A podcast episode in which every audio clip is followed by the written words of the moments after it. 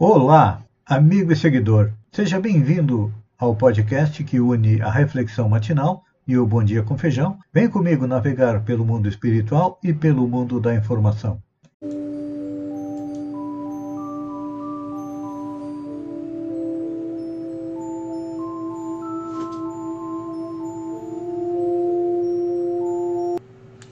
Olá, amigo e seguidor. Seja bem-vindo à nossa live diária da Reflexão Matinal, onde eu e você vamos em direção ao nosso coração para lá, como jardineiros espirituais, elevar templos às nossas virtudes, ou seja, fazer com que elas cresçam, floresçam, frutifiquem, porque são elas que nos levam à tão sonhada felicidade que é uma construção feita lentamente, e também lá no nosso coração. Devemos cavar. Devemos cavar masmorras aos nossos vícios porque são eles. O ódio, a inveja, a gula, o abuso de tóxico, o uso do fumo, que nos causam dor e sofrimento e retardam a tão sonhada felicidade. Então, vamos continuar o trabalho? Segunda-feira, dia 23 de agosto, inicia uma semana e todos nós, com certeza, descansamos durante o final de semana, então temos mais energia para continuar na luta conosco mesmo para chegar à tão sonhada felicidade, que só vem a partir do momento que nós compreendemos, aceitamos e colocamos em prática as leis que regem o universo. É como uma constituição do país, um código civil, um código de conduta. Esse código de conduta nos foi trazido por Jesus há dois mil anos atrás e pedia simplesmente para que amássemos a Deus e ao próximo. Então, enquanto a gente não consegue amar, porque ainda somos é, desiguais, mas estamos analisando a lei da igualdade, que nos mostra o amor de Deus, a providência divina, nos criando simples ignorantes, isto é, todos iguais, e nos dando a eternidade para caminharmos em busca da felicidade. Então, quando a gente analisa o mundo a partir da ótica de uma encarnação só, não a partir da ótica reencarnacionista, Deus parece injusto. Há muita desigualdade. Desigualdade de riqueza, desigualdade de inteligência, desigualdade de oportunidades. A gente acha que a Terra, o ser humano não tem solução, mas tem. Não há desigualdade de oportunidade, não. Como eu disse, todos foram criados simples e ignorantes e recebemos de presente a eternidade para fazer a nossa evolução. Então está aí a justiça divina, oferecendo para todos indistintamente as mesmas chances de progresso. É. O nosso aproveitamento dessas oportunidades é que é desigual. Uns aproveitam e crescem, outros desperdiçam existências inteiras e têm que renascer em condições compatíveis com as suas necessidades para recomeçarem a tarefa. A Terra é um planeta escola, é também um planeta prisão, um planeta hospital. Hospital, porque nós curamos as feridas da nossa alma, porque cada ato incorreto, cada ato de desrespeito às leis divinas gera uma ferida na nossa alma. Então, muitas vezes, a Terra se transforma num planeta prisão, onde nós, criminosos que desrespeitamos as leis divinas, temos que aprender. De que maneira? Passando por aquele erro que nós fizemos outras pessoas a experienciar. Assim funciona a lei de Deus. Está lá no livro O Céu e o Inferno, no Código Penal da Vida Futura. que são 33 itens, normalmente a gente analisa os códigos que eles se referem à vida atual. A Constituição, Código Civil, Código do Processo Penal, é, Código de Ética, eles se referem à vida atual.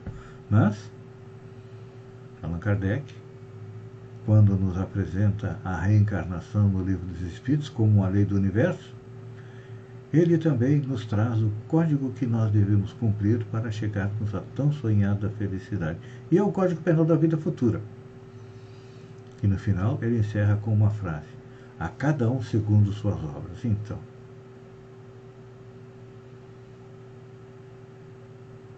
o que você tem feito nesta encarnação? Coisas positivas? Tem amado a Deus, amado ao próximo, como eu falei no início? Tem auxiliado semelhantes, estamos passando por uma pandemia como nunca antes na história da humanidade. A fome, o desemprego, a violência estão muito grandes. E cada um de nós não só pode, mas deve é, fazer a sua parte para que possamos ser promovidos para um mundo melhor e nós chegarmos também à condição de pessoa melhor. Embora não só o coronavírus, mas as dores, as dificuldades pareçam um castigo, o propósito final da lei de causa e efeito é o quê? É educativo, não punitivo. A justiça divina é perfeita. Ela nos faz, nos dá a oportunidade de educarmos o nosso espírito. Deus é o professor coloca no quadro aquilo que nós devemos fazer e cada um de nós escolhe como e quando fazer. É claro que quando não cumprimos, não fazemos o dever de casa, nós mesmos nos punimos, porque tudo que a gente faz, de certo ou de errado, fica gravado na nossa consciência. É como um computador, fica tudo arquivado ali. E aí,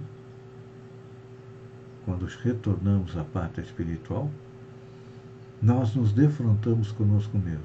E, via de regra, 90% pede a Deus e aos bons espíritos uma nova oportunidade de corrigir seus erros. E como é que a gente corrige um erro? É que nem na escola, sou do tempo do lápis e da borracha. Vai lá, apaga e escreve de novo. Só que para apagar, a gente tem que ser conscientizado de que errou, de que agiu errado. Então, os bons espíritos sempre programam para nós encarnações onde a gente consiga pagar uma suave prestação. Até aqueles que passam por dias difíceis, por exemplo, os cristãos lá no Afeganistão eles estão sendo perseguidos pelo Talibã. Devemos auxiliá-los? Sim. Devemos ter pena deles? Não. São espíritos que atentaram contra as leis divinas e hoje estão é, recebendo o mesmo tratamento que infligiram a outras pessoas. E os talibãs também serão alcançados pela lei divina, porque vão passar pela mesma situação, estão infringindo aos cristãos. Precisamos orar, precisamos tentar ajudá-los? Sim, pressionando nossos governos para que os aceitem e que a comunidade internacional também é, faça com que os talibãs respeitem um pouco mais, se não que permitam a saída deles. Assim caminha a humanidade. Estamos juntos e misturados, ombro a ombro, uns ajudando os outros a continuar na sua caminhada. Pense nisso. Uma boa semana e até amanhã no alvorecer com mais uma reflexão matinal. Um beijo no coração e até lá então.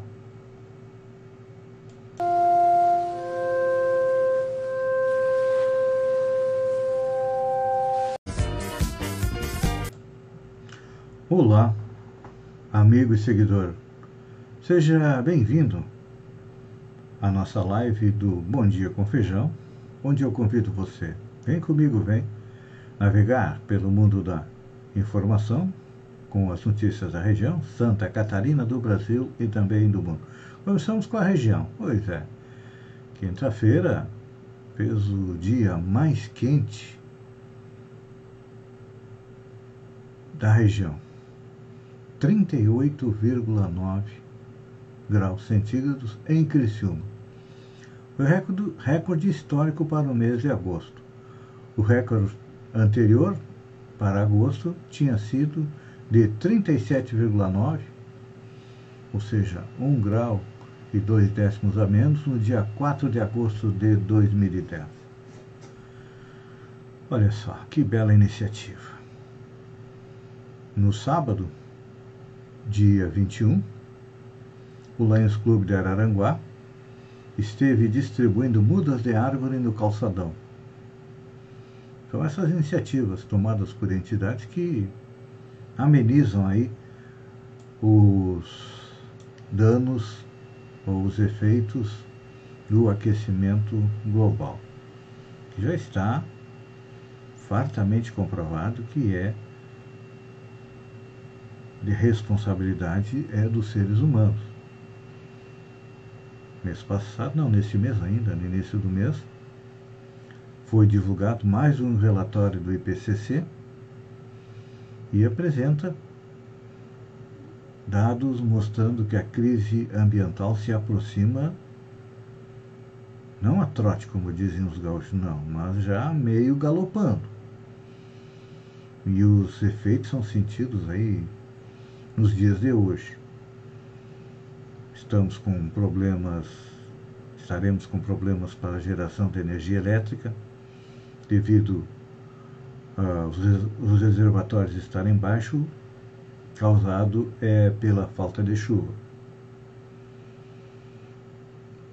Temos visto inundações históricas na Europa, incêndios florestais nos Estados Unidos, e a recente onda de calor lá no Canadá.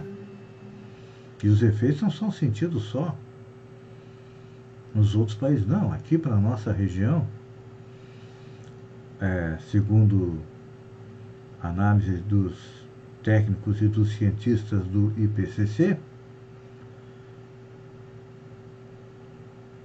para a região sul, que inclui o sudeste, parte do centro-oeste, Paraguai, Uruguai e grande parte da Argentina, o crescimento da precipitação média e extrema são observados desde 1960, ou seja, as enchentes, não é? Isso impulsiona, impulsiona essa mudança o aumento da emissão de gases do efeito estufa. Então, cada um de nós pode fazer é, alguma coisa. Reutilizar um saco plástico, uma outra embalagem, enfim.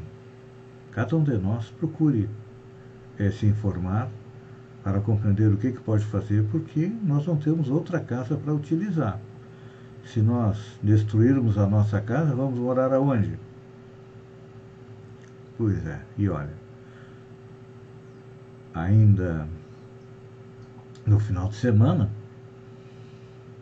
a, está havendo já uma grande preocupação das autoridades a respeito da variante Delta, que vem se infiltrando não só em Santa Catarina, mas no Brasil como um todo, né?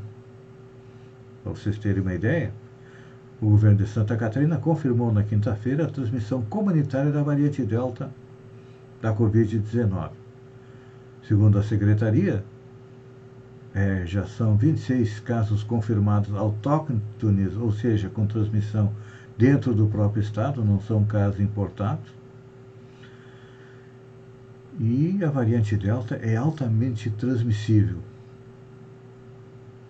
Ela cresce